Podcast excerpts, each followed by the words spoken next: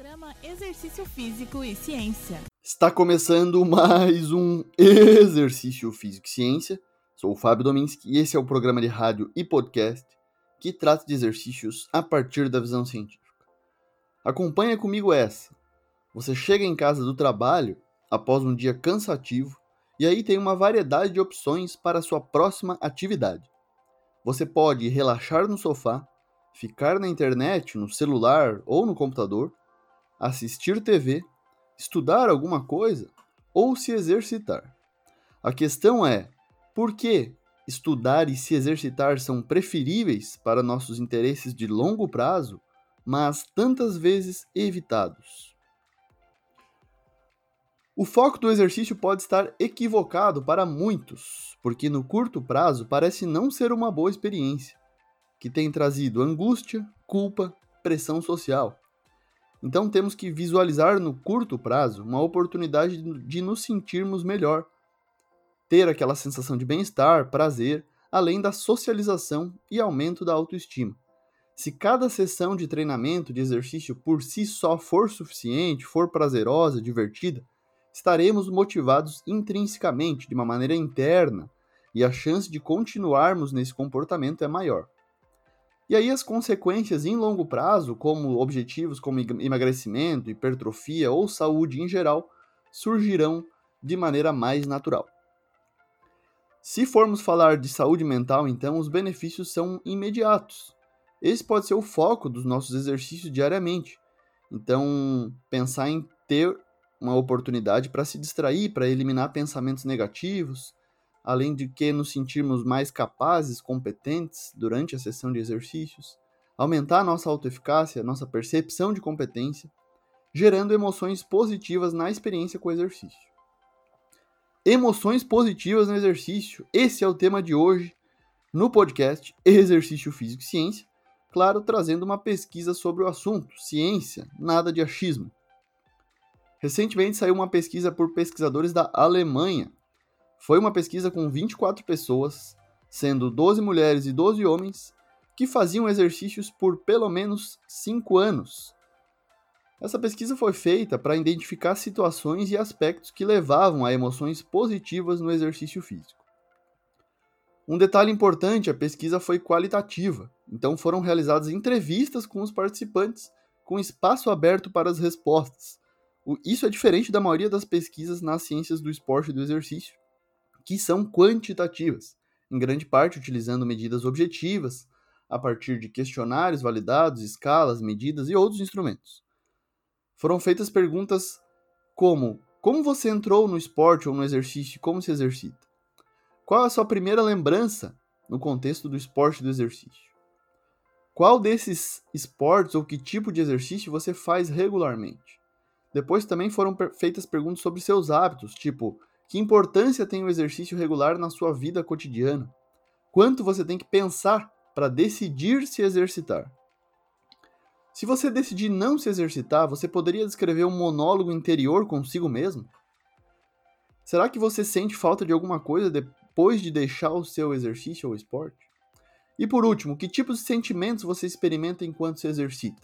Além do que, em que tipo de situação você sente mais prazer? Quão importante é a experiência de prazer para você poder continuar se exercitando? Essas são perguntas que foram feitas na pesquisa, mas serve para nossa reflexão também. Vamos para o que mais interessa, os resultados a partir dessas perguntas. O que mais importou para as emoções positivas dessas pessoas no contexto do exercício físico e do esporte? Bom, a competência percebida foi o fator mais influente para as emoções positivas no exercício, segundo a pesquisa. Sucesso, progresso, desafio e competição são características para a competência. Se sentir competente e capaz.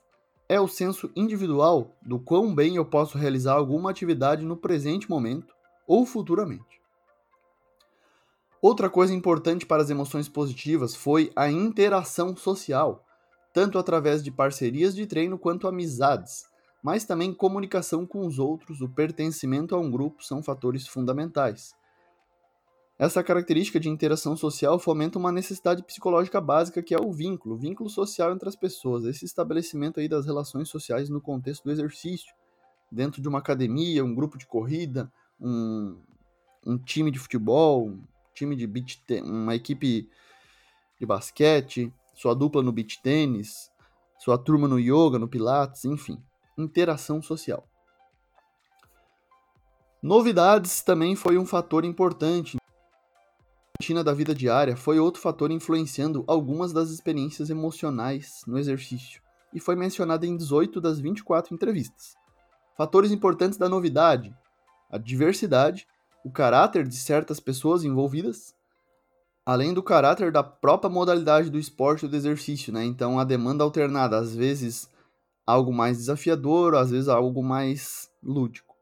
Conceitos como apreciar a paisagem, o campo, estar ao ar livre, fazer atividades ao ar livre, relaxar em um nível cognitivo, ganhar novas experiências, fazer algo também produtivo apenas por diversão, curiosidades, variedades nos exercícios, variações, é, são fatores aí da novidade. O componente de relaxamento cognitivo aqui é importante, então desligar o cérebro e deixar os pensamentos fluírem também pode ser uma boa.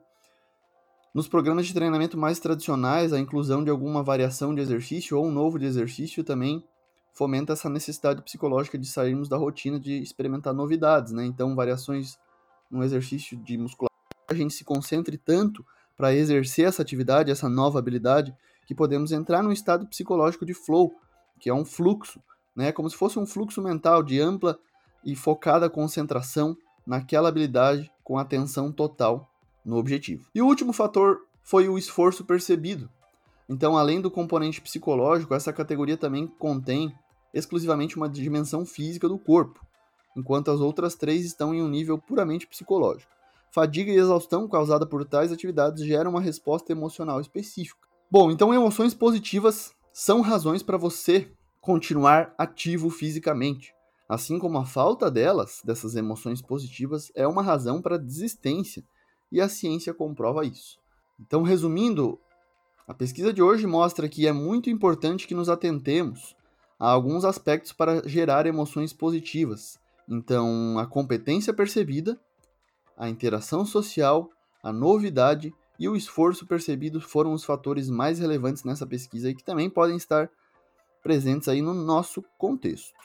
Esse foi mais um exercício físico e ciência. Lembrando que todos os nossos programas estão no Spotify, no Google Podcasts, na Amazon Music, no Apple Podcasts e também no YouTube. Um abraço e até a próxima. Você ouviu Exercício Físico e Ciência com o professor Fábio Dominski, na Rádio Desk FM 91.9.